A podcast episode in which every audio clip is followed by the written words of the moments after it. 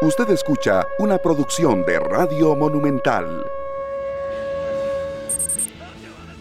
Muchas gracias amigos oyentes, 3 con 8 minutos, bienvenidos, gracias una vez más por estar con nosotros, arrancando una semana más de trabajo acá en esta tarde en Monumental, la radio de Costa Rica, lunes 16 de octubre, una semana que arrancó muy informativa, con mucha noticia que desmenuzar, que analizar, informaciones positivas, otras no tanto, unas que nos llenan de esperanza, como eh, con la que vamos a arrancar nuestro programa de hoy, con invitados en cabina, lo cual nos alegra y nos complace. También otras situaciones muy, muy desfavorables, hay cierres en carreteras, tendremos información, tendremos hoy mucha información en vivo con representantes de la Policía de Tránsito, qué rutas están cerradas, cuáles no, no deja de llover, de verdad que eh, evidentemente estamos en el mes más lluvioso del año, sin embargo, ya el fenómeno del niño nos había pues mal acostumbrado un poco y eh, de nuevo hasta ahora de la tarde 3.9 está lloviendo con mucha fuerza cuando hubo una especie de pausa entre 2 y 3 aproximadamente. Sergio Castro, Julián Aguilar y un servidor Esteban Aronne con todos ustedes. Bienvenidos, muchas gracias a todos con una hermosa canción con la que arrancamos hoy que nos lleva a, tiempos eh, pues muy antiguos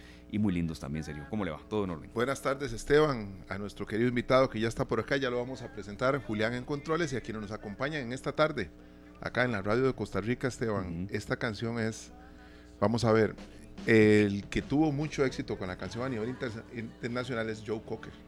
Sin embargo, la canción salió poco después de que los Beatles eh, hicieran la publicación del álbum El Sargento Pimienta y la banda de los Corazones Solitarios.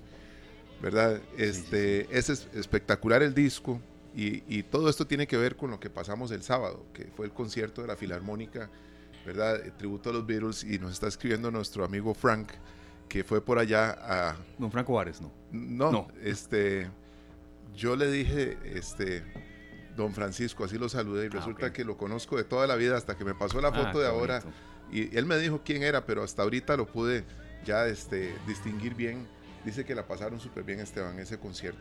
Qué bonito, ¿verdad? qué bonito. Es música de verdad de lujo de primer nivel en el aniversario 20 de la orquesta y habrá más sorpresas. Vienen más sorpresas. Para el resto del año, claro. También este, la canción original de los Beatles tuvo mucho éxito, pero la de Joe Cocker fue emblemática. Representa esa época. En el año 1969, esta canción fue un himno en Woodstock, ¿verdad? Entonces representa esa época del rock, ¿verdad? Que, fue tan, fue como un golpe de, poder en el mundo con la música y que se siguió expandiendo de una forma espectacular. Eh, saludos para nuestro amigo Adrián Goizueta que nos acompaña, está escuchando el programa, dice excelente inicio con Joe Cocker. Y Johnny Salazar nos dice prácticamente lo mismo. Debe estar lloviendo mucho allá en Santa Bárbara. Nos dice ahora, don Johnny, gracias. Buenas tardes, un fuerte abrazo a esta tarde, temazo musical. Gracias, don Johnny. Eh, y por cierto, serio, hablando de estas de verdad fortísimas lluvias, ¿cómo le fue con el eclipse? ¿Lo pudo ver? Eh, no lo pude ver. No, no, lo pude ver porque no tenía el equipo correcto. Ah, ¿Verdad? Eso es lo que tengo que aclarar. Porque la sensación de que está sucediendo algo está. ¿Verdad? Pero no lo pude apreciar. Yo sí, de verdad que sí. Lo vi, lo voy a decir, directamente en el Estadio San Juaneño de Tibás.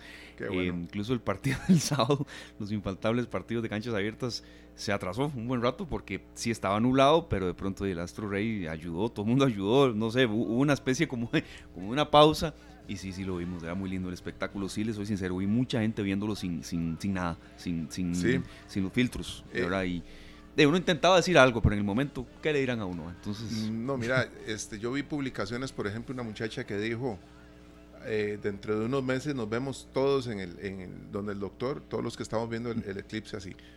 ¿Verdad? Eh, y en otro, en un comentario que le hicieron que estaba, porque ella subió un video mientras veía el eclipse sin ningún filtro y con el celular apuntando hacia el sol, eh, alguien le comentó que lo que estaba haciendo eh, estaba peligroso, que le iba a causar un daño en la vista. Y ella dijo que ella consideraba que todo lo que se estaba diciendo al respecto sentía que era como una mentira. Sí, bueno, ahí si lo dicen los optometristas, los oftalmólogos, sí. Sí, sí, que, no lo tenga que lamentar, ¿verdad? ellos nos dijeron claramente, bueno, hay una alta posibilidad, puede ser que que, tope con suerte y no sea muy fuerte el daño en la retina, pero se había hablado mucho de eso. pero sí yo vi también muchísima gente con los filtros y Fue el enfoque que leímos nosotros al programa el inicio del viernes, ¿verdad? Sí, tratamos de... optometrista que nos acompañó y nos dijo cuáles son los daños que puede causar esa acción, ¿verdad? Tratamos de abarcarlo con todos los frentes, como nos dijeron eh, los compañeros de, la Cámara de Turismo de Limón, estaba a reventar, Limón más que a reventar y que dicha, y también había que, verlo correctamente. Entonces, bueno, estaremos ahí eh, con todos ustedes, amigos oyentes, con los reportes a don Johnny Salazar, fuerte lluvia desde hace media hora en Santa Bárbara de Heredia, sí, está lloviendo mucho, hay algunas rutas cerradas, otras que están reabiertas, todo eso lo tendremos en desarrollo y más adelante con representantes de la Policía de Tránsito, pero arrancamos con una muy buena noticia, de verdad que nos complace muchísimo, este Sergio y amigos oyentes, destacar estas situaciones eh, positivas. Por ejemplo, eh, decirles a todos ustedes que la Selección Nacional de Fútbol para Personas con Síndrome de Down triunfa en México. Eh, conquistaron el cetro en el torneo de inclusión Gallos Smiling en Querétaro, México. Una excelente participación. Ocho partidos, no perdieron ni uno solo y este, mm, bueno, esto hay que destacarlo. De verdad es una información muy positiva, muy, digamos, eh, alentadora en, épocas que uno la, necesita. Eh, yo creo que muchísima gente no sabía que en Costa Rica hay una selección nacional para personas con síndrome de Down. Y no solamente eso, sino que triunfó en México de manera invicta en un torneo. Nos agrada mucho presentar a don José Manuel Artavia, que es el entrenador de este equipo. José Manuel Artavia, un exjugador de fútbol del Club Sport Cartaginés, que está con nosotros en cabina. Don José, bienvenido, muchísimas gracias. Eh, es un gusto que esté con nosotros, de verdad, compartiendo esta buena noticia. Y eh, primero, ¿desde hace cuánto Costa Rica tiene una selección nacional de fútbol para personas con síndrome de Down? Y las sensaciones eh, al haber ganado este torneo allá en México. Bienvenido, don José. Buenas tardes, más que todo agradecerle la oportunidad que nos da para dar a conocer lo que es este proyecto de síndrome de Down de Olimpiadas Especiales. Este, agradecerles de antemano todo el apoyo que puedan brindarle, todo el apoyo que le brindaron las personas que, estuvieron con nosotros en ese momento. Pues eh, no, es la primera selección tiene aproximadamente dos meses y medio, tres meses de haberse preparado y pues gracias a Dios este, los muchachos respondieron y, los resultados se dieron, va. Eh, de una u otra manera, los resultados se dieron. Gracias a Dios nos fue muy bien. Eso es eh, lindísimo, don José Manuel. Lo felicitamos de nuevo. Este, cuatro partidos fueron eh, cuartos de final, para llegar a cuartos de final. Así sí, señor. Y cómo se iba viviendo cada, cada momento de esos, porque no es el primer torneo en el que ustedes participan. No, es el primer torneo. Es el primer torneo internacional. Esta selección tiene dos meses, dos meses y medio, tres casi de, estar preparándose, nada más. ¿Y han venido equipos de afuera a competir con Costa Rica? No, no. Ustedes fueron, eh, digamos, eh, de alguna manera, eh, sin saber qué se topaban allá. No sabíamos a lo que íbamos, no sabíamos, porque me decían que era síndrome de Down, me decían que iba a nivel alto, nivel bajo, le digo, qué raro, no sé, le digo sinceramente, íbamos a ojos cerrados entonces, conforme fue avanzando el torneo, conforme fuimos agarrando experiencia y conforme fuimos agarrando la estrategia para, para, para ir enfrentando cada día y cada partido de una manera diferente. Sí. Don José, ¿desde hace cuánto usted está con estos muchachos eh, y un poco cuál es el promedio de edad de ellos, eh, de estos atletas, de verdad, que, que yo sé que, que, estimula mucho verlos? Bueno, esta, esta selección se formó con una visoría, bueno, primero que nada el que el que el padre de este de este de este proyecto es Enrique Enrique Ramos. Entonces Enrique este me llamó y me dice, mira, hay un torneo así en México, ¿me ayuda? Entonces le dije, claro que sí, con mucho gusto, me gusta la experiencia, nunca en Costa Rica, digo, hasta donde yo sé, nunca había un fútbol de, de, de, síndrome de Down. Para mí era algo nuevo, cuando los conocí, o sea, se hizo una visoría, llegaron cerca de 60, 70 muchachos, de esos 60 escogimos 8 porque le hicimos unas pruebas de habilidad.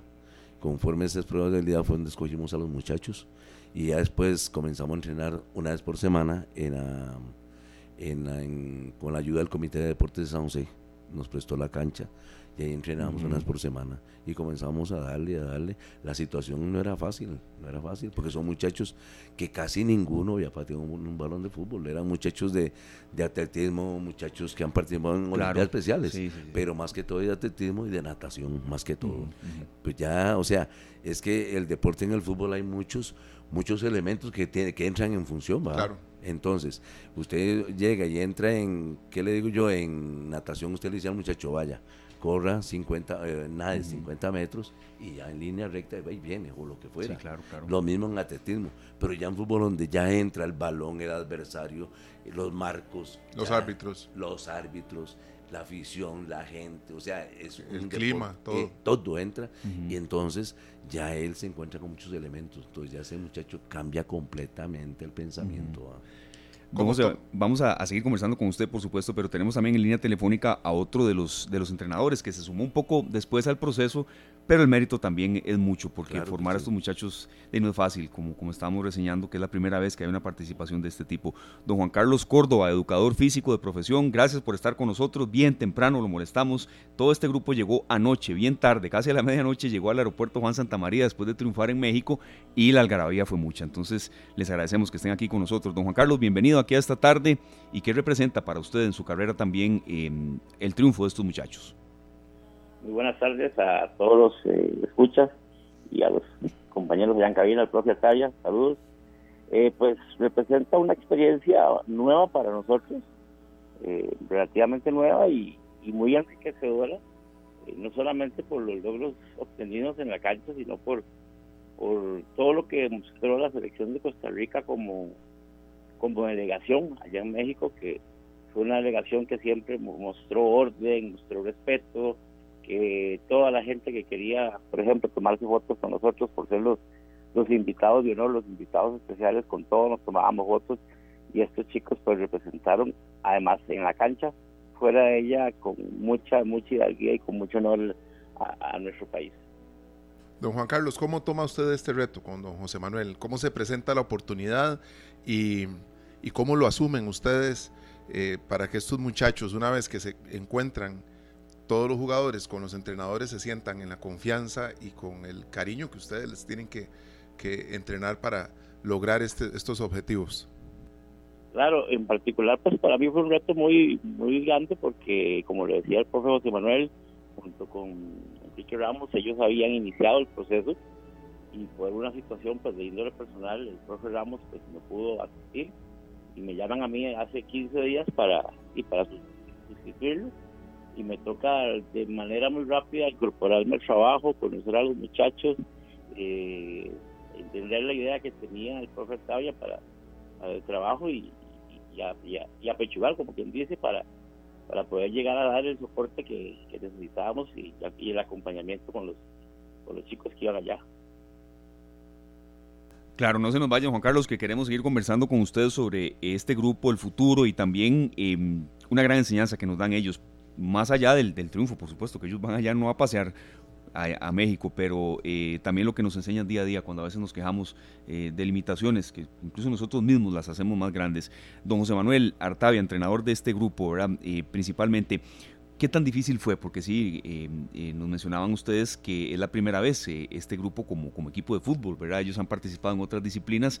¿Cómo fue el proceso de enseñanza de, algunos fundamentos básicos y la recepción de ellos, este, don José? Porque uno ve imágenes de ellos participando en, algunas, em, en algunas em, Olimpiadas especiales, de verdad el esfuerzo es mucho, pero también la disciplina, don José Manuel. Bueno, ya, el, proceso, yo tengo 23 años de estar en el programa de Olimpiadas Especiales como voluntario.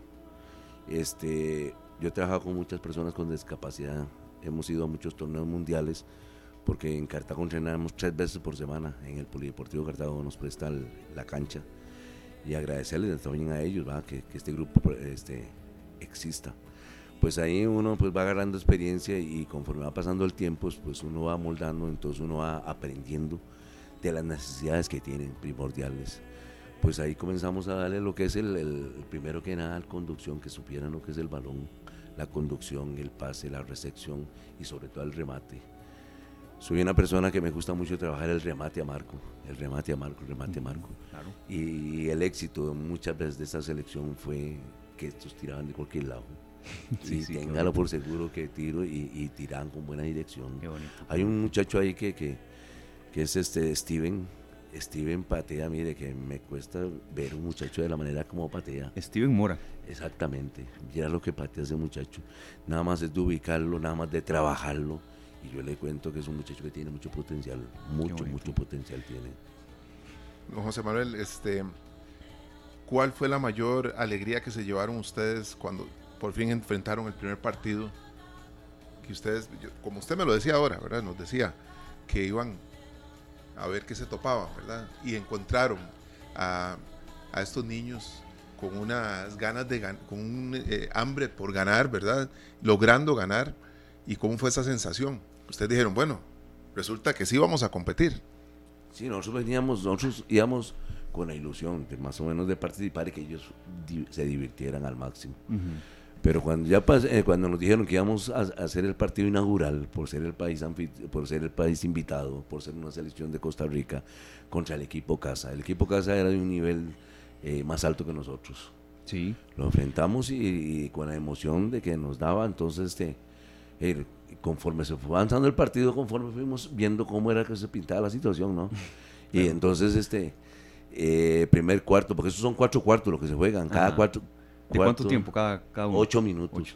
Entonces, para que no haya voltado marcado, digamos, en cualquier, eh, en los primeros ocho minutos, o son cuatro, cuatro tiempos de ocho minutos.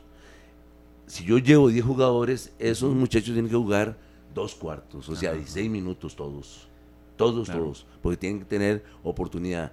El más alto y el más bajo nivel. Entonces, este, nosotros llevamos ocho jugadores. Entonces comenzamos a ver y a ver, entonces la verdad que yo digo, no, aquí, aquí, aquí no hay mucha diferencia. y comenzamos y ganamos el partido y para nosotros fue una motivación grande. Entonces ya, ya la idea comienza a cambiar. Claro. Ya la idea comienza a cambiar y, ya nosotros vemos, eh, vemos otra expectativa otra expectativa a lo que vamos a enfrentar. Vea qué lindo este mensaje y yo sé que ellos tienen también que, mm, tener mucho contacto con, personal médico. Nos escribe por acá Isabel Murillo Elizondo, ella es fisioterapeuta eh, y escucha usted también, don Juan Carlos, que llevamos con usted y amigos oyentes, eh, gracias de verdad por, por reconocer el esfuerzo de estos muchachos. Eh, Costa Rica tiene una selección ya de fútbol de síndrome de Down. Isabel Murillo Elizondo, hola, soy fisioterapeuta y como persona que trabajo directamente con chicos con discapacidad me emociona mucho la noticia ¿Por qué? Porque es una muestra de que en este país los chicos con discapacidad se estimulan desde pequeñitos y tienen grandes logros. Si se les da una oportunidad más, se confirma que la, discapacidad, con oportunidades es exitosa y hay que seguir luchando para que todas las personas con discapacidad tengan el acceso a procesos de estímulo y de enseñanza y de inclusión. Felicidades. De verdad, muchas gracias, doña Isabel, por tomarse el tiempo para ese comentario y qué bonito, serio, porque sí, sí se estimula mucho viendo estas cosas. Por supuesto, y uno sabe que tanto doña Isabel, que es fisioterapeuta, como los demás miembros de los eh, cuerpos de médicos de, las diferentes disciplinas en Costa Rica, ven el avance. Principalmente hablemos, don José Manuel, de estas elecciones, ¿verdad? Eh, de niños que han asistido a selecciones, vienen ahorita, perdón, de las Olimpiadas Especiales en, en Alemania, ¿verdad? Y, y sabemos que se lucha en bloque todas las delegaciones están luchando porque cada selección, porque cada disciplina tenga el apoyo necesario para seguir compitiendo, que es lo que les permite a ustedes ya tener un panorama distinto. Eh, don Juan Carlos, retomamos con usted, ¿verdad? Este, ¿Cuánto sueñan ustedes a partir de esta experiencia para futuros compromisos y futuras este, experiencias como estas? Pues bien, a, raíz de esta experiencia eh, nos quedó mucho para nuestro aprendizaje sobre todo pues para, primero que nada, comenzar acá en Costa Rica a iniciar procesos de este tipo que generen eh, mayor cantidad de, futbolistas, y atletas, y que permitan la participación de más eh, atletas eh, con síndrome de Down en este tipo de actividades. Y, y amén del, magnífico papel que hicieron los muchachos en, este, en este torneo, pues ya de manera extraoficial tenemos algunas invitaciones a a otros torneos, tanto en México, ah, qué bien. y estamos pues a la espera, evidentemente, de la oficialidad de estas invitaciones, pero eh, lo que nos traemos directamente es la, la tarea de comenzar a desarrollar este, este proyecto, darle un poquito más de fuerza y hacer, ¿por qué no? Pues, pensábamos y comenzábamos nosotros allá, este, una pequeña liga por lo menos de que de varios equipos que se formen acá, de muchachos síndrome Down, y poner poder tener la oportunidad de no solamente consolidar una selección, sino, como te digo, un torneo que sea estable, que donde participen los muchachos más constantemente en este tipo de, actividades. Claro, don Juan Carlos, devuelvo el pase aquí. Ivania Murillo Villalobos nos dice, excelente campeones, sí se pudo. Don Juan Carlos, usted como educador físico, ¿cuánto les ayuda a ellos este tipo de experiencias en, en que eh, continúen con su vida, ¿verdad? Que, que, sientan más motivación, que incluso le, le, pongan más alegría a los estudios, porque la vida no es solo deporte, ¿verdad? Pero en la parte de educación física em, es totalmente, digamos, demostrado que, a estas personas el apoyo en, actividades que los alejen del sedentarismo les da una mejor calidad de vida, don Juan. Por supuesto, por supuesto. No, no está eh, para nada alejado la verdad que todo tipo de actividad física para esta población es de suma importancia para desarrollar cualquier tipo de habilidades, no solamente en el ámbito físico, sino una serie de, de valores que ellos comienzan a desarrollar eh, como equipo, como el trabajo en equipo, valores como el respeto, el, la colaboración entre ellos, eh, en fin, la disciplina que genera para practicar un deporte a nivel general, pues eh, se pernea en, lo que es los estudios, el trabajo, la sociedad, en, todos los ámbitos. Entonces es de suma importancia la práctica de actividad deportiva, física, incluso recreativa, como un vehículo para desarrollar muchas otras cosas que son de manera importante para el desarrollo de sus vidas. Bueno, esto es eh, muy importante, don Juan Carlos. Ahora, cuando nosotros vemos las elecciones que regresan con este montón de, logros, ¿verdad? Ya empiezan a generarse jerarquías dentro del equipo, ¿verdad? Este, le, voy a preguntar ahora primero a don José Manuel, eh, ¿cómo se mueve eso? El capitán, eh, y cómo es su entorno, también los muchachos, cómo se sienten cuando saben que ya dentro de ellos mismos hay algunos líderes que van tomando el control del equipo dentro de la cancha. Con respecto a ese tema, pues yo le digo sinceramente, ellos son muy emocionales, muy, muy emocionales. Entonces, ¿qué fue lo que, lo que se pensó, lo que hicimos allá? Pues darle la capitanía en cada partido a un, jugador diferente. Claro, claro. Para que ellos vean y entonces nosotros desde un principio digo, aquí el, líder es no es el que mejor gol, el que mete gol, es el que el mejor no, es el que ayuda al compañero, al que respeta al compañero, al que ayuda al compañero. entonces, ellos tuvieron esa experiencia. Hay unos, hay unos que lo tomaron con mucha madurez, hay otros que pasaban viendo la cinta.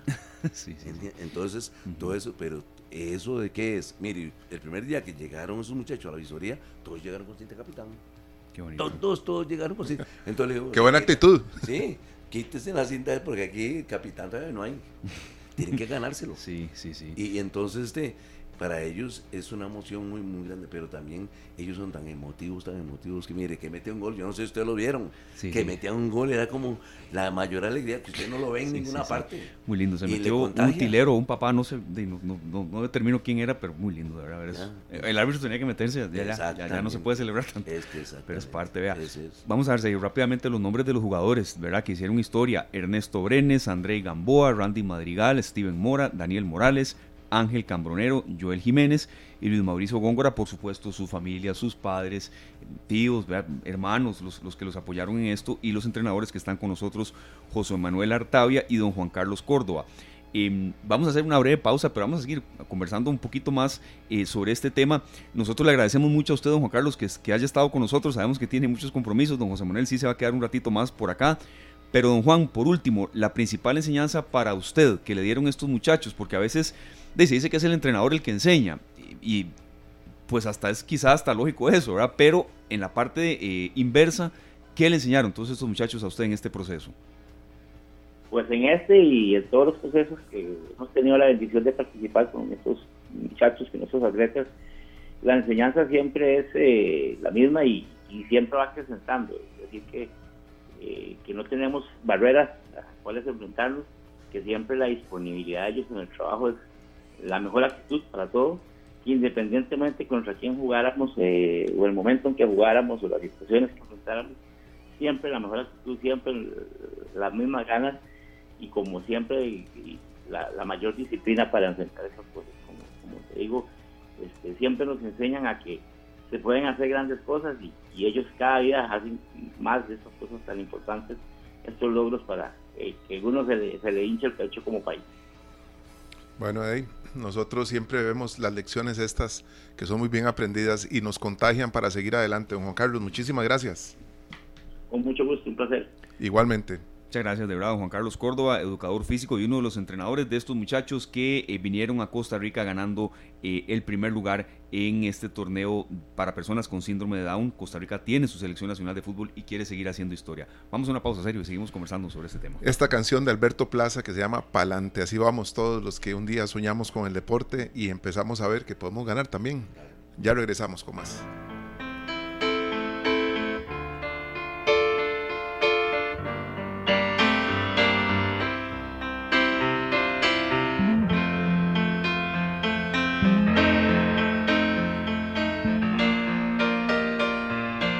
3 de la tarde con 41 minutos. Gracias amigos oyentes por continuar con nosotros. Estamos eh, aquí mm, ya en la parte final de esta entrevista, pues, pero ahora muy contentos de haberles dado un muy buen espacio a los muchachos que fueron campeones del torneo de síndrome de Down en fútbol. Costa Rica tiene una selección nacional de fútbol que ganó el cetro en el torneo Inclusión Gallos Smiling en Querétaro, México. De ocho juegos no perdieron ni uno y eh, bueno, de verdad que es, muy bonito. No solo que incursionaron bien en esta disciplina serio, sino que, que ya tienen ahí en agenda varios torneos más y ojalá que, que la ayuda llegue porque algo se ocupa también. Esteban, yo creo que eh, las lecciones que nos llevamos en la vida, ¿verdad? Cuando eh, muchas veces se presentan retos, uh -huh. ¿verdad? Y hay gente que los toma, hay gente que no. Hay gente que dice, no, no, puede ser muy complicado para mí, la verdad es que estoy esperando otra oportunidad, algo diferente. Uh -huh. Y hay quienes con mucha valentía y también honrando la vida y honrando su profesión. Eh, qué bonito cuando un exfutbolista que tuvo éxito en su carrera, ¿verdad? Sí. Eh, decide poner a, a, la orden de muchachos que quieren también crecer en el deporte, ¿verdad? Que ya de por sí competían en otras disciplinas. Mira qué maravilloso. Sí, sí, sí. Ahora eh, Costa Rica viaja a, a, un, a, unas futuras Olimpiadas y puede llevar un equipo que no tenía. Claro, sí, sí, sí. ¿verdad? Y, y, descubriendo habilidades que, que, no las tenían. Ellos participaron en natación, en atletismo, en otras. Eh, muchas gracias, de verdad, don José. Ya, ya en la parte final de la entrevista, no sin antes, Viviana Madrigal, muchas gracias esta tarde por siempre apoyar Olimpiadas Especiales Costa Rica y poder dar a conocer las buenas noticias que nos deben inspirarnos. Agradecidos nosotros con usted, Viviana, Fabricio, Valen, Martín. Qué bueno estos muchachos y ganaron. Sí, don Fabricio, ganaron en el torneo y en la vida también. Don José Manuel, eh, los límites de estos muchachos. A veces cuando uno los ve participar, competir, ganar medallas y, y volver con esas medallas en el pecho, no tienen, ¿verdad? ¿Cómo manejar esa parte eh, de, de, de, de, la emoción que sienten al competir y que ellos mismos entiendan que la vida les seguirá dando logros si siguen eh, esforzándose de esa manera, José? Para mí ellos no tienen límites, es una persona común y corriente. Sí. Ellos sienten, respiran, viven y sobre todo eh, tienen, tienen sueños. Y para ellos esto es algo nuevo. Y aquellas personas, porque miren, si usted los oye hablar de, de fútbol, lo saben todo ellos ah, sí. lo saben todo, todo, todo. Jugadores, son muy aficionados, exactamente. exactamente. Y usted los ve ahí que se agarran, se pelean entre ellos mismos. Que, que, que, sí, de, sí, de, este equipo, que el otro, que esto y el otro, que jugador este, que, que dónde juega, que juega el domingo, no juega. Mire, mira qué mentalidad tienen. Entonces yo digo, entonces yo me decía, mira, ¿quién juega mañana? Mañana juega tal contra tal. ¿ya? Y es del torneo Copo, el torneo de Coca-Cola entonces, son muchachos que son, no tienen, para mí tienen límites. El límite se los pone las personas que nos llamamos, ¿cómo se llama? Normales. Ajá. Que se los ponen. Porque ellos no, porque ellos, ellos no tienen límites. Entonces, uh -huh. hay que darles nuevas y nuevas experiencias, nuevas enseñanzas, y ellos van a, van a aprender y van a crecer de una manera u otra. ¿Y ustedes siguen con, con, los entrenamientos programados igual, las mismas, los mismos horarios, o están pausados ahorita esperando un descanso, alguna cosa? En este momento está en descanso, está, estamos esperando a ver con qué, qué, qué deciden las autoridades sí, superiores sí, claro. de esperar nada más. Y, y, hay nuevos retos, sí, porque nos han invitado en el de Guadalajara, que dicen que ahí llega Colombia, llega muchos países de Sudamérica de síndrome de Down. Entonces, este, por, por, el papel que hicimos, tengan por seguro que han llovido las invitaciones. Claro. Y, y para nosotros es muy emocionante porque la verdad, eh, esto que llegamos y, y, vivimos anoche cuando llegamos, téngalo por seguro que es muy emocionante sí, y muchos chicos quieren. Don José Manuel, aquí hay una pregunta que no podemos dejar pasar que tiene que ver con el financiamiento de todos estos viajes, porque eh, los pasajes están, los uniformes están, eh, tal vez el desayuno está incluido, depende de donde estén hospedados, el almuerzo puede que esté por ahí, pero usted nos comentaba que las cenas tenían que ser eh, pues pagadas por los papás de los jugadores. Se ve a futuro, usted ve a futuro que haya la posibilidad de viajar con la tranquilidad de que los muchachos van a tener las condiciones mínimas, que incluyan todos estos eh, viáticos completos en los que un entrenador y su asistente o los dos entrenadores puedan decir, no tenemos que preocuparnos por nada más que ir a jugar, representar a nuestro país de la mejor manera y regresar a casa. No, no, yo creo que sí, esto tiene que cambiar, tiene que cambiar y, y tiene que darse todas las facilidades y máxima a estas poblaciones que son las más necesitadas. Porque una cosa que tiene Olimpiadas Especiales es que ha sacado del anonimato, de, de las casas de la, donde los tienen escondidos todos estos muchachos. Correcto. Antes era, antes eran muchachos estaban metidos en la casa, los escondían porque les daba vergüenza. Ahora ya no. ya Olimpiadas Especiales, dentro de las muchas cosas que ha hecho, es sacar a esta población de ahí. y el apoyo que tienen también del pueblo, Esteban, porque cuando, cuando salen las, las, delegaciones y cuando regresan al país, están sus familias esperándolo y hay mucha gente, ¿verdad? Con, mucha... Nosotros no, no teníamos la información completa de esto y nos, nos encantaría que a partir de ahora, don José Manuel, nos comparta directamente los planes que tienen ustedes para poder nosotros también eh, brindarle a, los oyentes de Radio Monumental toda esta información que sé que a muchos los mueve, a muchos los mueve y sé que también pueden surgir algunos patrocinadores o algún colaborador, y, ¿verdad? Y así hay más implementos deportivos o, partidos de fogueo fuera de Costa Rica para luego ir a otro torneo internacional.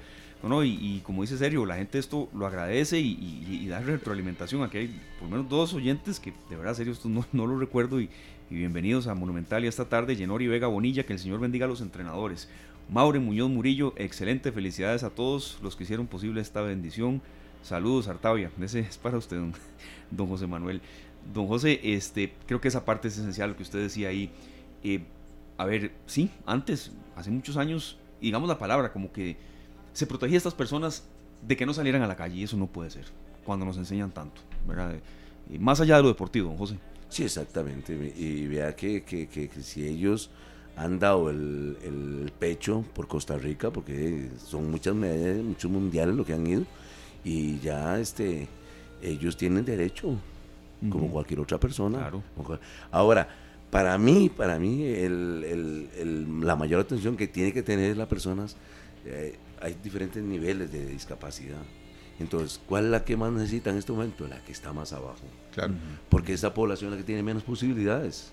Porque el que tiene menos discapacidad intelectual puede trabajar, puede ir, manejarse por sí sola, porque nosotros lo conocemos, puede manejarse por sí sola y usted dice, esa persona no tiene discapacidad. Pero los que son aquellos síndrome de Down, aquellos que son de discapacidad intelectual muy baja, esos son los que necesitamos ayudar, sacarlos de ahí. Y no solo del Valle Central, sino ir a la montaña. En la montaña hay muchos niños. Limón, Guanacaste, la zona norte Ahí es donde tenemos que ir a, buscarlos y sacarlos del anonimato. Don José Manuel, eh, ¿usted se acuerda de las mejengas de antes que uno decía pica tres? ¿Se acuerda de usted? Va la bola para arriba y el tercer pique la y primera cuidado patada. no se metía en el segundo. ¿Verdad? Yo me imagino que estos muchachos están deseando que se arme la mejenga. Exactamente. Están deseando recibir una llamada suya o de don Juan Carlos que les digan, tenemos entrenamiento. ¿Cómo seguir? ¿Cómo seguir? que sería espectacular que ustedes vuelvan y digan, bueno, hay una semana de descanso después de esa semana seguimos entrenando. Para que no se enfríen, ¿verdad? Y también para que vayan aprendiendo aún más y vayan encontrando esa sinergia de equipo y, viendo que, cada vez pueden jugar mucho mejor. No, no, y no solo eso, imagínense que usted, digamos, yo lo tengo en el, en el grupo Cartago, que tenemos un lugar donde llegar, primero que nada. Y con ese lugar de llegar usted está alejándose muchacho de las drogas de los malos vicios, de los malos pasos, de las malas juntas. Es deporte lo que está haciendo. Entonces, si usted lo ve por ese, ya es ganancia. Usted saca, está sacando a un muchacho a que no caiga en ningún vicio. Claro. Que dice doña Karen Bolaños Navarro. Profe Artavia, lo felicito. Un buen entrenador. Gendry Vega, eh, bendiciones, Artavia. Eh, estos mensajes que leíste, Esteban, que son espectaculares. Viviana Madrigal, que dice que gracias a esta tarde por apoyar a, eh, Olimpiadas Especiales Costa Rica y dar a conocer las buenas noticias que nos deben inspirar. A nosotros nos inspiran. Sí, claro. ¿Verdad, Esteban? Siempre que recibimos estas noticias, eh, Esteban, que es portero activo. Oiga. Tenemos que. cuando usted necesita un entrenador de porteros, ah, eh, ¿verdad? ahí está bueno saber. ya lo está bueno los dedos. Eh, no para ni un taxi. No, no, algo, algo intentamos. Portero activo, ¿verdad? Bueno, el sábado estaba jugando Mejenga. Hubo una suspensión por, por el eclipse. el eclipse, sí. Por cierto, un rápido paréntesis el reconocimiento a la municipalidad de Tibás, el estadio sanjuaneño está lindísimo, de verdad. Eh, se le hizo una inversión fuerte ahí, cancha sintética. Imagínense, con estas lluvias no se podría jugar ni un sábado y de verdad, es que fue muy lindo. Vea, profesor, eh, don José, usted saben, se puede hacer un libro de las anécdotas de partidos de canchas abiertas. De, se, se, atrasó el partido por el eclipse. a veces se atrasa porque no llega el árbitro.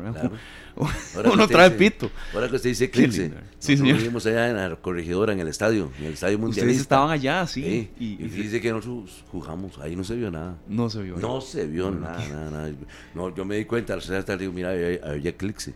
Tal vez de la, de la de la misma emoción, tal vez de lo de lo de lo que nosotros vivíamos, porque estábamos concentrados en el partido. Sí, vea, lo lindo de la radio son las sorpresas que hay, gracias a Julián este, por, por esta sorpresa y estar con nosotros en el programa. Julián es nuestro compañero aquí en cabina. Antes nos dice Maureen Muñoz Murillo, los que vivimos todos estos partidos, eh, nos dice, como familia fue increíble y el día de ayer darle la bienvenida fue increíble. Soy la mamá de Steven Mora. Ajá, la muralla, la bala Gómez, que es patea duro el hombre. Es, como una bala. Me imagino. la bala le manda un saludo por Sí, sí, yo vi el saludo de la bala Gómez a todos los muchachos. Sí, ya veo que debe patear duro el hombre. Bueno, felicidades, doña Mauren. Es un campeón su hijo y todos los muchachos. Seguir adelante, muchos éxitos. Hay un, compañero de nosotros que, a que apreciamos muchísimo, de verdad, un exjugador de fútbol. ¿Qué le dicen don Hernán Morales? y está con nosotros. Ah, ya, ya. Y él es el que dice que don José Manuel jugaba con, mucha fuerza, ¿cierto? Sí, que era un rudazo. don Hernán, muchas gracias por estar con nosotros, de verdad, gracias Julián por esta sorpresa y bueno, un esfuerzo de, don José Manuel Artavia, ya no como jugador del Cartaginés, sino como entrenador de estos muchachos. Costa Rica tiene una selección de fútbol de síndrome de Down y, nos dieron una copa. Don Hernán, gracias por estar con nosotros, bienvenido a su casa esta tarde.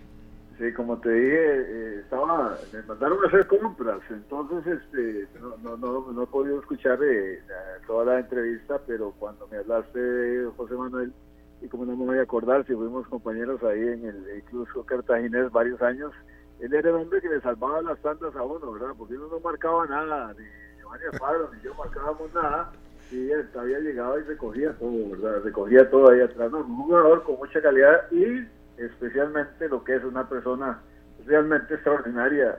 Entonces me alegra mucho que estés bien, me alegra por tus éxitos, me alegra por el trabajo que estás haciendo y simplemente pues eso es una bendición que Dios te ha dado y lo es. Sí, pues que sigas trabajando en eso. Adelante, José. Hola Hernán, ¿cómo estás? Bien, un placer escucharlo. Eh, no, no, gracias Hernán por tus palabras y usted sabe que fuimos compañeros y de pues como dice usted uno salvaba tandas sí estamos de acuerdo porque qué bonito ustedes usted descansado y yo breteaba como perro chava Adrián ustedes eh, don, Hernán usted decía ahora pasa José Manuel barriendo esto que pasó.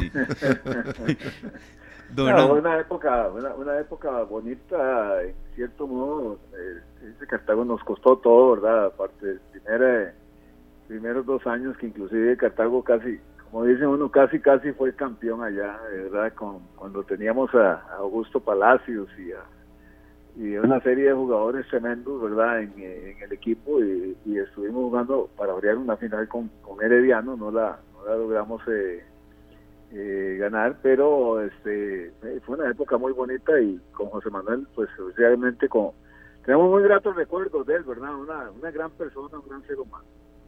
Qué bonito, Hernán, también cuando gente pues, vinculada con el fútbol de una u otra manera también tiene esta sensibilidad en, causas que yo no diría que son del todo sociales, sino de, impulsar el deporte en una población eh, como las personas con síndrome de Down, ¿verdad? Aquí nos están escuchando la, la familia de dos jugadores y, y, qué bonito. Yo creo que esto hay que darlo a conocer un poco más, don Hernán. A veces entre tanta declaración incendiaria, conferencias de prensa, que uno dice, ya, ya está bueno. El fútbol siempre ha tenido picante, pero, pero esto es muy refrescante. pero, ve qué lindo que hay, hay personas como José y otras, otras eh, más que, que trabajan con, este grupo de personas que también son eh, seres humanos, son parte de familias.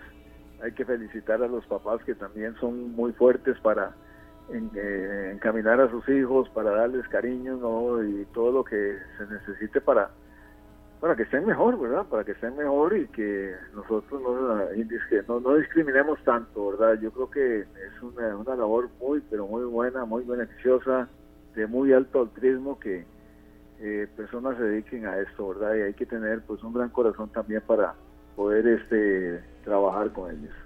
Hernán, qué, motivación más grande, ¿verdad? Eh, ver el fútbol cómo une a, personas que no lo estaban practicando. Hace unos meses no estaban practicando fútbol y ahora se convirtieron en una selección, en una selección ganadora y en un nuevo grupo de amigos. Que, lo disfruten, ¿verdad? Que lo disfruten, que lo vivan, que tengan esa linda experiencia. Y bueno, y qué, bueno que hay, que hay gente como José Manuel que también trabaja para que estos muchachos se sientan, eh, pues que es gente con, con, capacidades para, para hacer las cosas. Sí, no, eh, son personas, como dicen, son personas muy especiales y, hay que darle la oportunidad, como cualquier otra persona la tiene.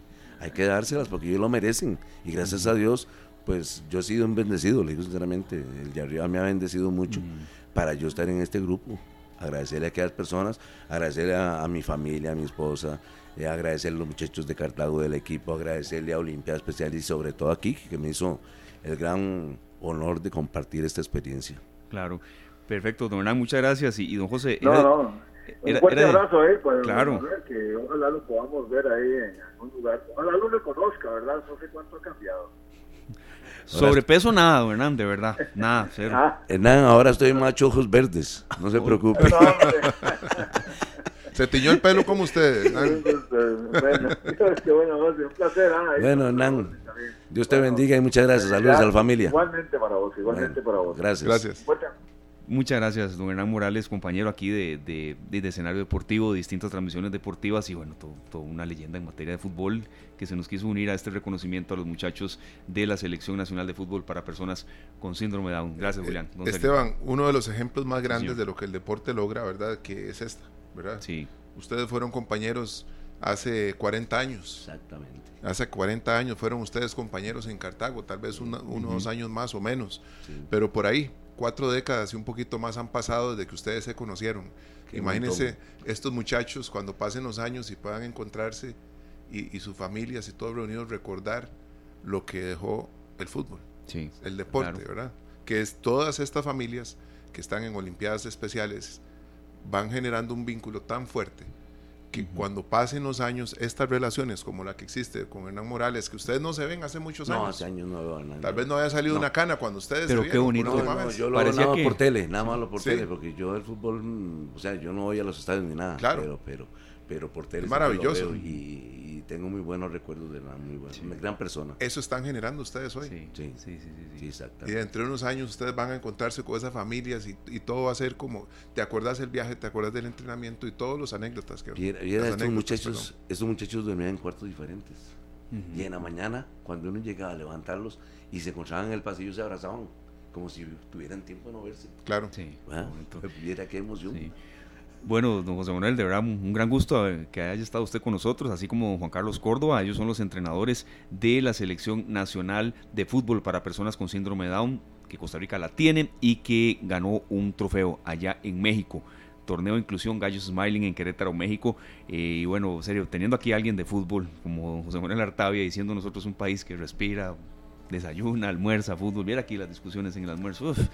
De, no podemos dejar rápidamente una consulta sobre el nuevo entrenador de la Selección Nacional de Fútbol. Se está demorando un poco ese proceso. y ¿Cuál es su opinión, don José, con respecto a esto? Bueno, no tengo mucho, mucho, mucho, ¿cómo se llama?, conocimiento sobre el tema, pero creo que ya, para mí, una de las personas que más, que más logros ha logrado es Alexander Guimaraes. Para mí es una persona que tienen que darle argollero o no argollero, como dicen, eso no. Cada, cada entrenador tiene su gente y escoge su gente. Ahora, yo como entrenador no me voy a hacer de argolla porque la argolla a mí no me salva. A mí me salva que está adentro. Claro. es, eso es todo. Entonces, no es argollero. Él. Pero ¿cuántos entrenadores conocen ustedes que no sea argollero? No sé, yo, yo, del criterio mío es que eh, la argolla a mí no me salva. A mí me salva el que juega, el que está adentro. Sí, el que tiene los méritos para, para estar jugando. Definitivamente. No, no, una opinión que queríamos aquí conocer. Creo que el proceso se ha demorado mucho. Hay mucho extranjero ahí que hasta está pidiendo más plazos de que les vaya bien. No, no. Eh, don José, muchas gracias de verdad por haber estado por acá. Mucho mensaje más. Daniela Ramírez Macís desde Cartago. Un saludo para el profe Artavia, Jordan Chávez. Más que entrenador es una virtud y un papá para ellos. Muchas bendiciones, don Johnny Salazar. Muchas gracias, de verdad, amigos oyentes. Eh, serio, de verdad, vamos a tener una, una segunda parte de, eh, de este programa, tal vez ya con, algunos representantes de ellos, cuando haya otro torneo, sus papás, sus familiares. Pero en la actualidad mandan esto, serio, llegaron anoche, casi que hoy, ahí al aeropuerto Juan Santa María, durmieron muy poco y quisieron compartir los datos de este trofeo en esta tarde. Don José Manuel, muchas gracias. No, gracias, el agradecido soy yo. Y nosotros felices, de verdad, Esteban, como usted dice, esta, la, inmediatez, ¿verdad?, con la que nosotros atendimos esto, es muy importante y estamos a sus órdenes. Estamos igual. Cuando ustedes necesitan cualquier cosa, con mucho gusto ahí está a la orden. Tiene mi número de teléfono. Claro que sí. Y con mucho gusto ahí estamos a la orden. Muchas gracias y bendiciones para todos Claro que sí. Bendiciones ojalá que sigan apoyando. Para todos los involucrados en la Selección Nacional de Fútbol para personas con síndrome de Down, para Olimpiadas Especiales, para todas las familias involucradas en todo esto que es tan maravilloso. Aquí está esta tarde, siempre con un espacio especial para que todos aprendamos y tomemos mejores decisiones. y tomemos este ejemplo de ellos, ¿verdad? Como reloj suizo, vamos hoy serios. Son las 4 en punto de la tarde. Nos vamos a nuestra siguiente pausa y después volvemos con información de carreteras, consejos para manejar en época lluviosa. Se viene, lo más fuerte de la época lluviosa eh, y está muriendo mucha gente en carretera también. Entonces, bueno, esta tarde sigue con mucho más. Gracias a ustedes de verdad por estar con nosotros. Costa Rica, tierra bendita. Eso nos cantan los músicos y cantantes desde San Carlos. Así vamos al corte, ya regresamos. 4 de la tarde con 9 minutos. Muchas gracias amigos oyentes por permanecer con nosotros en sintonía. Gracias por confiar en toda la programación de Radio Monumental y a esta hora en esta tarde. Estamos a esta hora con eh, alguien que tiene muchísima experiencia en materia de carreteras, tiene años de estar trabajando en la Policía de Tránsito y es don Jimmy Salazar. Sergio, él es oficial, él es el subdirector de operaciones policiales de la Policía de Tránsito y yo creo que es bueno recapitular a esta hora cómo están las carreteras. Ha sido de verdad una em, jornada muy complicada, no solo hoy, sino el fin de semana, en cuanto a cierres, en cuanto a situaciones que se han presentado en la ruta 32, en la ruta 1, en la propia ruta 27.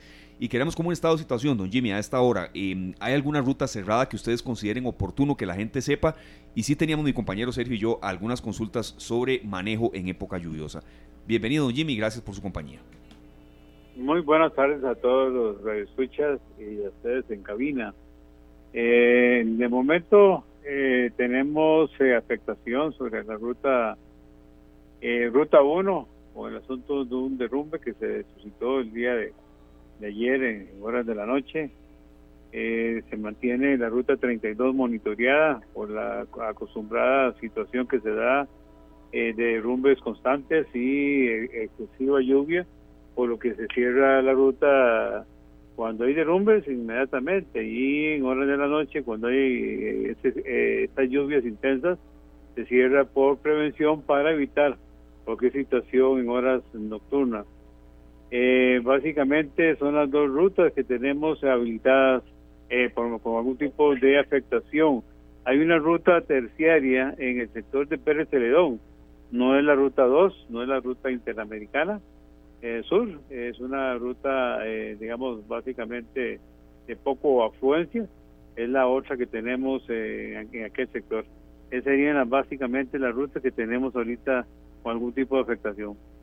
En el sector de Ruta 1, en el puente de Río Naranjo, que el fin de semana dio problemas y estuvimos regulando el paso, inclusive estuvo cerrada hasta que fue eh, debidamente inspeccionado el puente por compañeros del CONAVI, los cuales eh, pues dieron el visto bueno para comenzar eh, nuevamente la habitación. Sin embargo, eh, de momento ese sector cuando llueve tiene la situación de que se inunda y entonces procedemos en momento que sea oportuno hacer el cierre correspondiente hasta la espera de que las lluvias se bajen y el nivel del agua en ese sector obviamente pues se tome su cauce normal.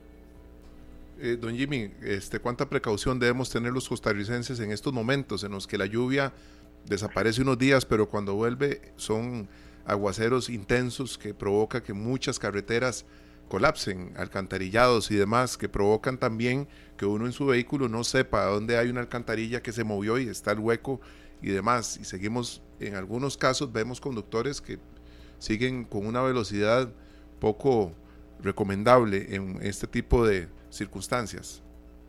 Hay que tomar en cuenta eh, todos los conductores, todos los usuarios de la, de, la vía, que cuando llueve, eh, primeramente el conducir a, una velocidad eh, superior a la permitida en la carretera, que no está diseñada para ese, esa velocidad, el, la situación de hidroplaneamiento, que es cuando eh, el vehículo eh, no puede tener el agarre necesario, por lo menos las llantas, cuando tocan el, el, pavimento, no tienen el agarre necesario ya que el agua forma una película eh, que hace que el, agarre disminuya. Eso, eso es muy frecuente que se dé y eh, aumentan de alguna manera las colisiones.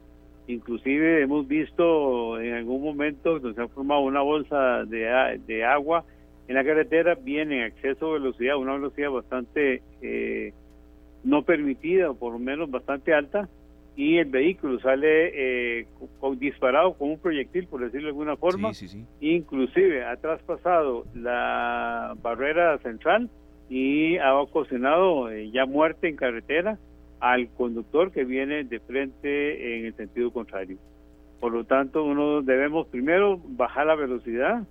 Eh, acuérdense que la visibilidad que se tiene en ese momento, por más eh, eh los eh, dispositivos de los vehículos estén funcionando perfectamente, eso en cuanto que sean tengan buenas escobillas, que esté bien el, el sistema de, de las escobillas eh, eh, hace de que inclusive es tanta la cantidad de agua que, que cae o que, está en ese momento lloviendo, de que hace de que la visibilidad no sea la mejor.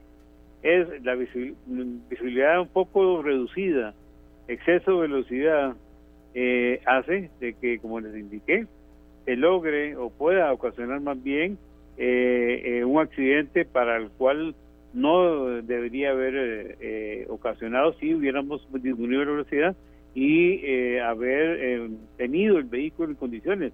Lógicamente las llantas es un factor muy importante a la hora de que hay lluvias, ya que muchas veces los conductores no tienen la precaución de tener tal vez el, el taco necesario Acuérdense que de acuerdo a la ley, eh, toda llanta tiene una marca que se llama testigo de la llanta, que es el, mínimo que debe tener toda llanta para poder conducir en una forma segura en la carretera. Hay muchos conductores que este testigo lo rebasan y hacen de que la llanta ya quede sin la debida eh, demarcación, la, las ajitas que tiene, para que los estudios lo sepan mejor y eh, se vuelven lisas y eso hace que el agarre sea eh, mucho menor o inclusive eh, nulo totalmente. Don Jimmy, esto es de todas horas y, de verdad queríamos salvar vidas, así, siendo muy gráficos en esta entrevista, minimizar riesgo de accidentes, pero salvar vidas. Hoy en Matina, un choque de dos motos cobró la vida de un adulto mayor.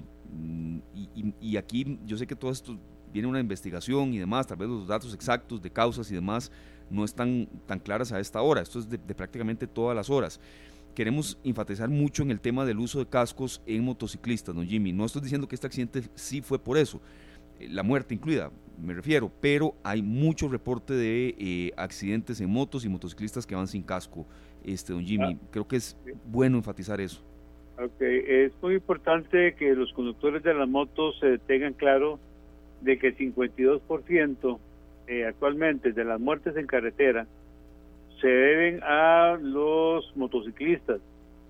Eh, este 52% eh, hace de que tanto sea el conductor o su acompañante en el momento de tener una eh, colisión o aunque sea un derrape, hace de que la lesión, por mínimo que sea derrape, va a haber algún tipo de lesión y pues como, usted bien apunta, vamos a tener inclusive como es eh, habitual la muerte de un tipo de este tipo de usuario de la vía. Eh, acordarse de que los motociclistas eh, son el chasis, el conductor de esa motocicleta es el chasis de ese vehículo, el cual sufre la mayor impacto, al tener un impacto, la mayor lesión eh, su conductor o su acompañante. Inclusive eh, tenemos eh, situaciones de que lamentablemente usual es de que este tipo de conductor o este tipo de usuario de la vía ande igual, como usted bien apunta, a veces sin su, su casco de seguridad. El casco de seguridad no le va a hacer que no se produzca el accidente, sino lo que hace es de que evite eh, lesiones de extremas eh, del motociclista. Igual, lo que es el andar con la, luz, de acuerdo a la ley, tiene que andar con la luz encendida. Esto para que eh, sean más visibles tanto a, los a todos los otros usuarios de la vía y también eh, deben de contar con la cinta retroreflectiva o con alguna vestimenta retroreflectiva para que eh, sean especialmente en la noche más visibles a la hora de eh, conducir. Entonces, toda esta situación de cascos, cintas, eh, andar con la motocicleta igual, con espejos, con, algún, con todas las eh, eh indumentaria, ojalá pudiéramos todos tener la posibilidad de adquirir algún tipo de este ropas o estos chalecos, jackets que vienen con protecciones adicionales, tanto en los codos como en la espalda, y además del uso del casco, igual el uso de las rodilleras, el uso, el uso, de los coderas, eso haría de que eh, al momento de un accidente eh, la lesión sea aún menor. Don Jimmy, nosotros, bueno, pienso que muchos conductores, en mi caso he tenido alguna vez un accidente y cuando llamamos al tránsito, llamamos a, a la aseguradora también, esperamos que la reacción sea inmediata, ¿verdad? Que eh, eh, haya prácticamente que un oficial a la vuelta de la esquina y que en menos de cinco minutos nos atienda. ¿Cuál es la situación actual en torno al, personal de policía de tránsito? Ustedes siempre están reclutando nuevos compañeros, eh, equipo tienen suficiente, porque vemos accidentes constantemente y a veces la gente se desespera porque los oficiales no llegan en cinco minutos. vamos a ver, eso tenemos que ser conscientes y claros que lamentablemente la policía de tránsito hoy en día eh, la cantidad de oficiales eh, ha estado en disminución. Eh, hace alrededor de cuatro, cinco, seis años contábamos alrededor de mil oficiales. Hoy por hoy andamos como en 670 oficiales. Eso significa de que el tiempo de atención o de reacción de la policía de tránsito para los usuarios va aumentando tomar en cuenta de que eh, nosotros no solo estamos en carretera en asuntos, estamos regulando, estamos atendiendo eh, quejas o algún tipo de eh, denuncias que los usuarios de las vías están y lógicamente para nosotros la atención o el accidente es la prioridad número uno. Sin embargo, hace que la cantidad de oficiales que tengamos hoy en día a nivel país, esos 670 que estoy diciendo, es a nivel país. Eso usted lo tiene que dividir en tres turnos de trabajo más eh, el porcentaje, que es aproximadamente un 20% de personas incapacitadas, de vacaciones o algún otro tipo de situación, hace que el, personal para responder a las necesidades de los usuarios se vea disminuido. Por lo tanto, el tiempo de atención va a aumentar un poco, pero sin embargo, siempre estamos tratando de eh, ayudar en, el tiempo y forma a los usuarios de la vía. Sí, don Jimmy, ya, ya en la última parte de la entrevista sabemos la carga de trabajo que puede tener hoy en un día tan lluvioso como hoy, rutas cerradas, rutas que se abren, que se cierran y demás, pero sí quería consultarle en materia de conducción en época lluviosa, cuáles son las principales irresponsabilidades que seguimos cometiendo. Me uno incluso, el, hablar o el, usar el celular mientras se maneja, pero ¿qué otras? Con toda la experiencia que usted tenemos, tiene. Eh, hay varias. Primero, no guardar la distancia, el irrespeto a la demarcación, el exceso de velocidad, el conducir a veces hasta con algún tipo de eh, droga, alcohol o algún otro tipo eh, al volante. igual, el conducir bajo los, el, con el celular, como usted bien lo apunta, es, una, es un distractivo totalmente, eh, ¿cómo se llama?, eh, que produce, eh, que eso es causa de, de, accidentes. Igual como le indico, el no portar el casco, el no tener el cinturón de seguridad. Igual, el cinturón de seguridad en un vehículo es lo mismo eh, que el casco en una moto. No es que el cinturón va a evitar el accidente, sí va, lo que va a hacer es que va a disminuir eh, la lesión que el, que el conductor pueda tener en, en el momento de algún tipo de eh, accidente.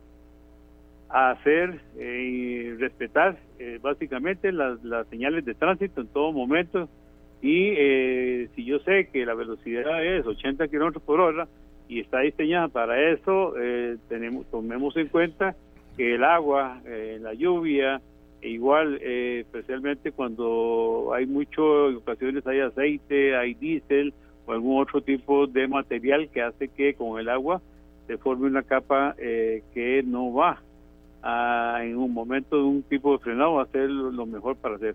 Y revisar su vehículo, tomamos en cuenta también, o sea, yo sé que tenemos la revisión técnica vehicular, sin embargo a veces eh, lo alistamos únicamente para, para asistir, inclusive hemos en algún momento visto que van y alquilan llantas o alquilan otro tipo de, de, para ir, pasar y después regresan a lo que ya tenían, tal vez porque lamentablemente no tienen económicamente.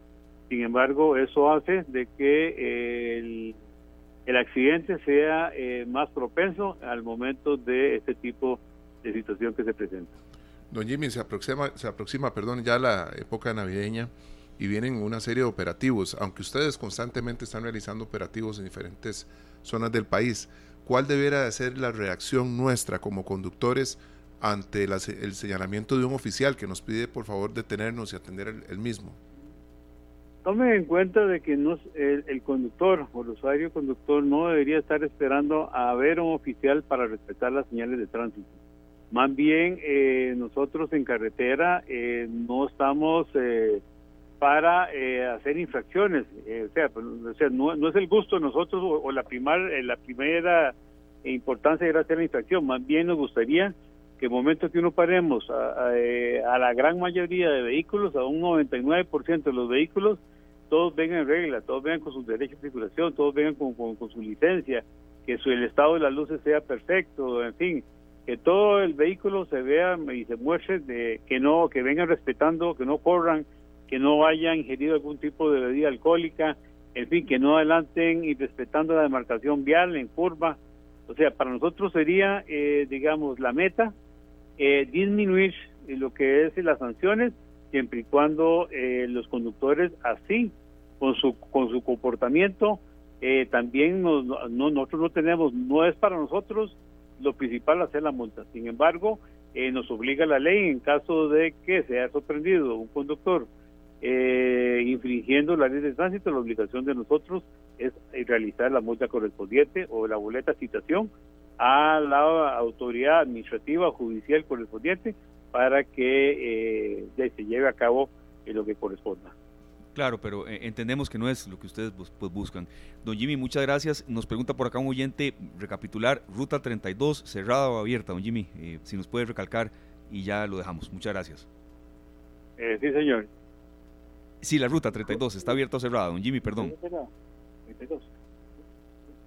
Eh, de momento se mantiene, se mantiene cerrada hasta el día de mañana, Dios mediante, una vez que ya, ya se restabilice eh, la lluvia y los de la, caída de, material en algunos puntos, eh, ya segura se podrá eh, reabrir eh, debidamente. Don Jimmy, muy amable, muchas gracias. Información totalmente actualizada y fresca. Y al revés, ¿verdad? También en la otra vía, cuando ustedes quieran aquí los micrófonos de esta tarde habilitados, cuando quieran dar a conocer algo, regaños a la gente o, información. sé que ustedes no quieren eso, pero a veces cuando ven un fin de semana como este, de verdad, con tanta muerte, no es que no es un solo accidente, sino muertes en carretera, eh, de, a veces hay que dar un jalón de orejas. Entonces, bienvenidos aquí los micrófonos también para eso, don Jimmy.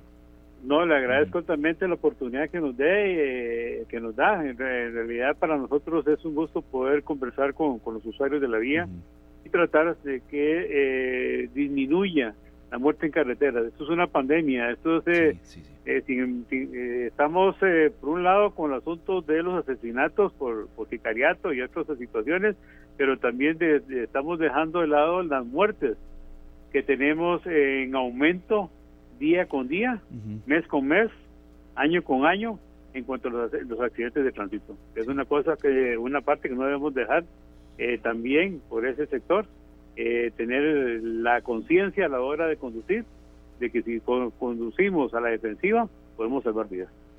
Así tenemos que andar siempre. Muchas gracias, don Jimmy.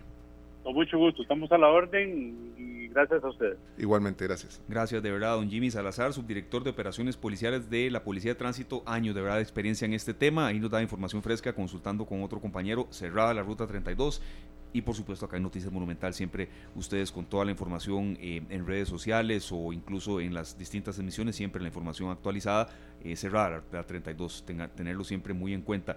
Y serio, sí, lo que él decía, de verdad, cuidémonos mucho, le estamos prestando mucha atención al tema de los homicidios, claro, asusta esto, no podemos negarlo pero también los accidentes de tránsito han estado a la orden del día este fin de semana. Ese que usted me estaba comentando, Sergio, otro le agrego, fue uno muy lamentable allá en Aguasarcas de San Carlos.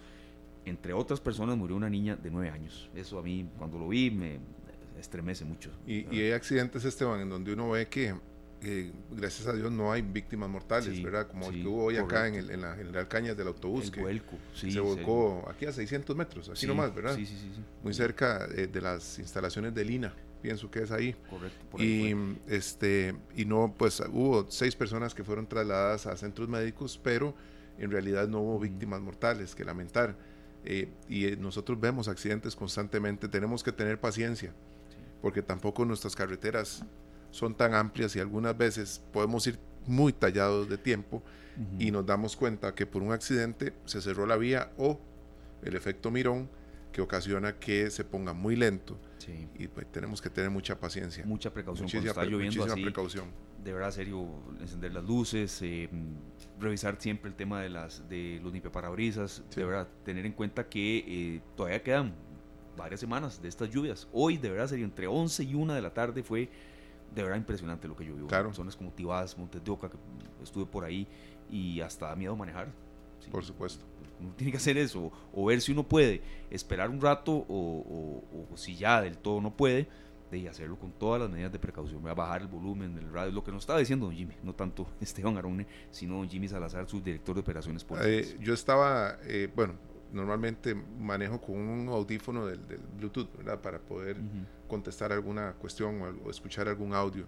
Y el segundo audífono no lo uso porque es el que me queda del lado de la ventana, ¿verdad? Entonces, eh, eso lo hago por precaución, porque uno necesita escuchar lo que está pasando afuera también. Estar atento a todo eso, porque es información muy valiosa mientras uno va conduciendo. Tal vez alguien está pitando o alguien grita o alguien dice algo y realmente hay que estar atento en carretera. Sí, así es. 4 de la tarde con 30 minutos. Bueno, serio, vamos más puntuales que los llamados de Jorge Luis Pinto a las horas de entrenar. ¿Verdad? Estamos, no estamos metiendo nada. no, no, no, es carbón, no, es carbón, no. Para nada. incluso no, no estoy de acuerdo con un eventual retorno. Ya es otra cosa, es otra cosa. Pero me refiero a la puntualidad hoy en cortes comerciales. Don Julián, vamos bien hoy, ¿verdad? En tema de cortes vamos como militares. Vamos a la pausa, todavía tenemos mucho más. Vamos a Nicaragua con eh, Carlos Mejía Godoy y esta canción se llama Cristo de Palacahuina. Ya regresamos. 4 de la tarde con 38 minutos. Volvemos acá en esta tarde en Monumental, en una muy lluviosa tarde de lunes 16 de octubre. Y le agradecemos, eh, Sergio, que esté con nosotros a don Carlos Herrera. Él es el coordinador operativo nacional de la Cruz Roja. Esta parte de la entrevista, ya después del bloque del tránsito que teníamos, Queríamos, Sergio, enfocarla un poco en em, que la gente atienda órdenes de evacuar, que la gente sepa que viene la parte más fuerte de lluvia. Aquí no vamos a estar entrevistando al meteorológico que llueva en octubre. En Costa Rica es como que en marzo haga calor. Entonces entendemos esas críticas cuando nos las hacen. Ya eso es diferente si en noviembre hacemos un balance de cuánto llovió en octubre, de cuánto más que el año pasado. Pero es inherente en Costa Rica que llueva en octubre. Pero sí se están presentando muchas emergencias. Claro, Esteban, y tenemos que hacer un este, hacer caso cuando las autoridades son las que nos exigen, no nos lo piden, ¿verdad? Nos exigen salir. Y muchas familias y muchas personas deciden que no, que realmente tienen que salvaguardar sus pertenencias y eso es básicamente lo que defienden las personas, no su vida, sino lo material.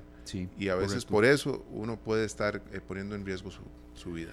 Claro, don Carlos, muchas gracias por estar con nosotros. Queríamos tal vez un, perfil de cómo está Punta Arenas, Barranca, todo lo que sucedió, Miramar, esas zonas, eh, y después eh, las recomendaciones que ustedes quieran dar en esta época tan fuerte de lluvias en la que estamos inmersos. Bienvenido, don Carlos, y gracias por estar en esta tarde.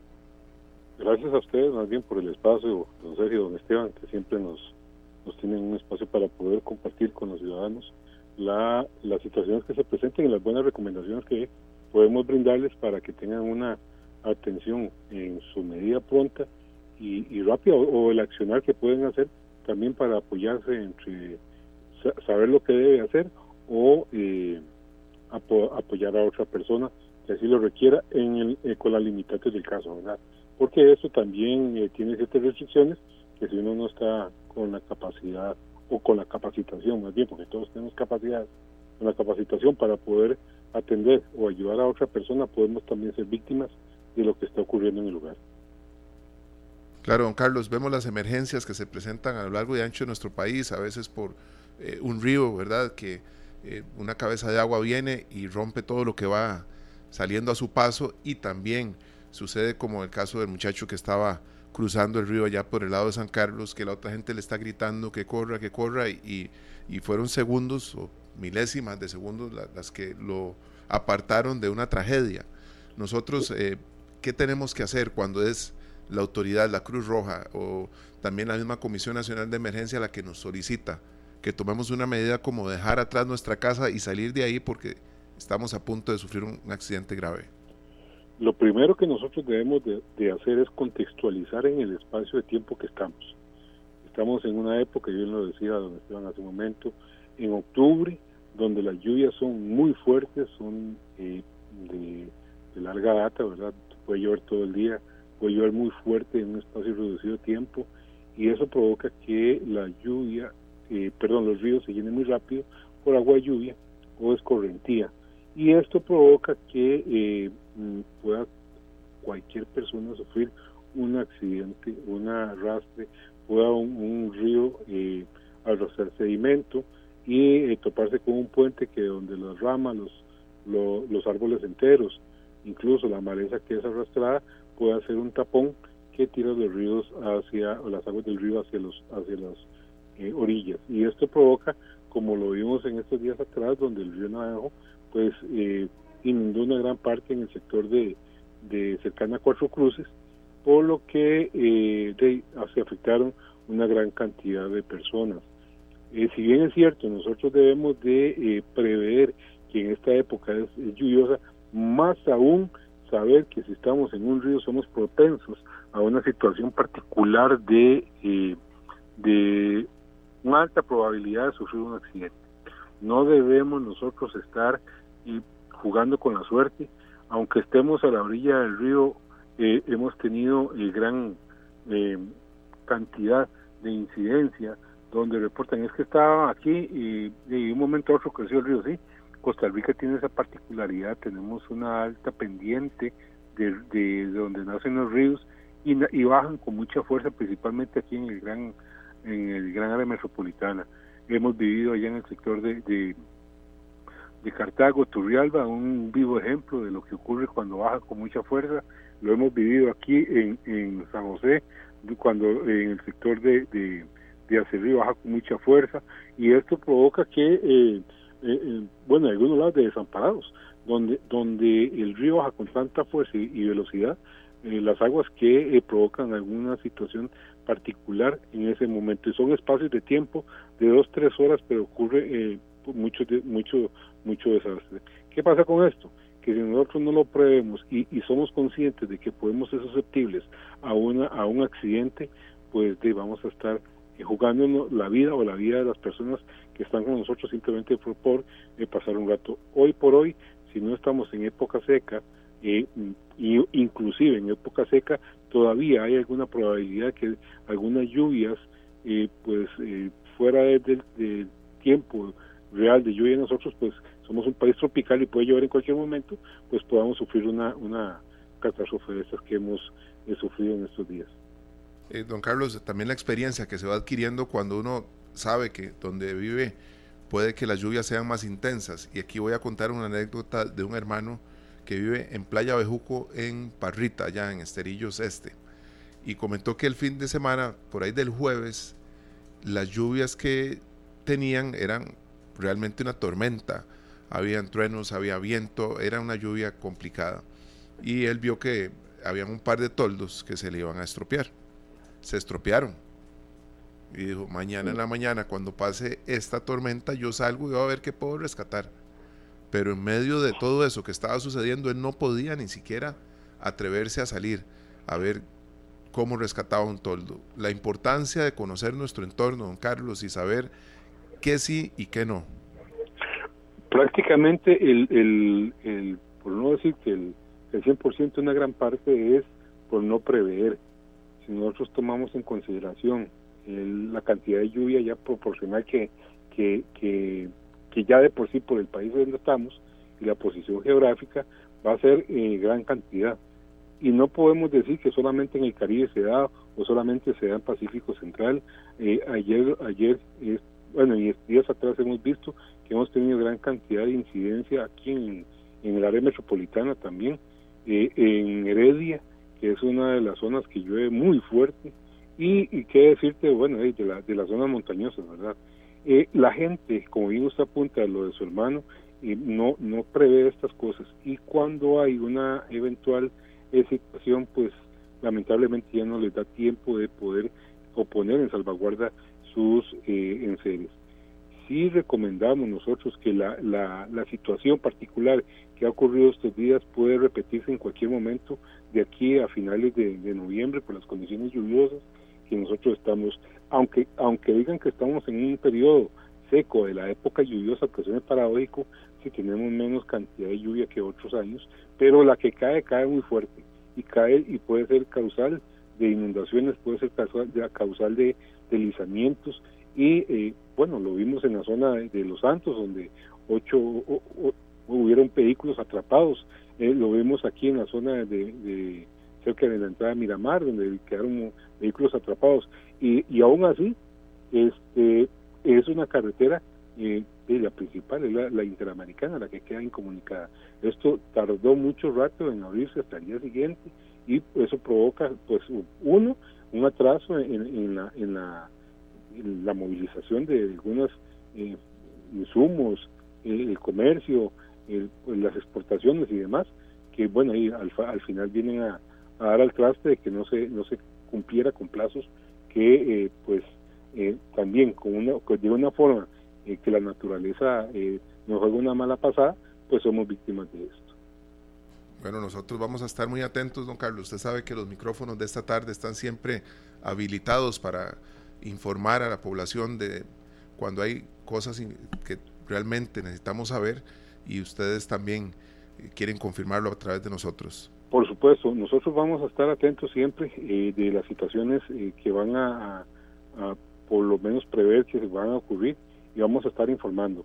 El, estar eh, al pendiente de las noticias, eh, de, la, de las indicaciones que dan las instituciones eh, de primera respuesta para que puedan salir a, a ponerse salvaguarda, para que puedan estar en un lugar eh, que no le, va, no le va a ocurrir nada, no podemos nosotros trasladar la casa completa hacia un lugar seguro, pero sí por lo menos las familias y las mascotas que puedan estar en, en un lugar eh, pues acogedor por mientras pasa la situación y con eso pues no llevar ninguna desgracia a de lamentable pérdida de vidas humanas por una situación de esta.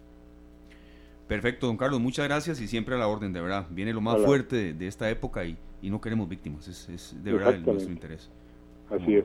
Muy buenas tardes a ustedes y gracias por el espacio. Igualmente, muchas gracias, don Carlos. Feliz tarde, noche.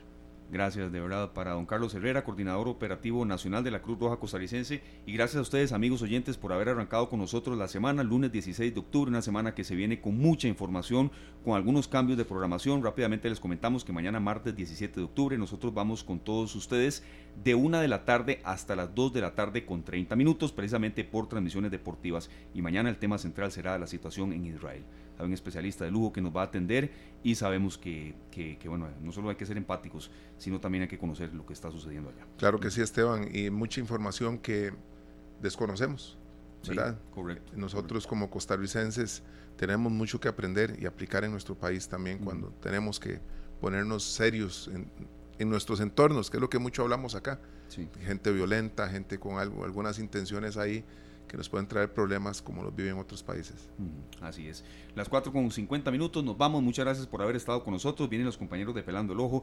Eh, gracias a Julián por el apoyo, a todos los compañeros de Canal 2 y principalmente a ustedes, amigos oyentes. Nos vamos, serio. He pasado escuchando esta música desde el sábado, Esteban.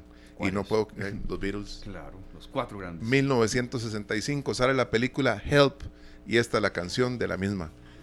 Feliz tarde. Mañana a las 3 de la tarde estamos de nuevo con ustedes acá en la radio de Costa Rica. Que la pasen muy bien. Este programa fue una producción de Radio Monumental.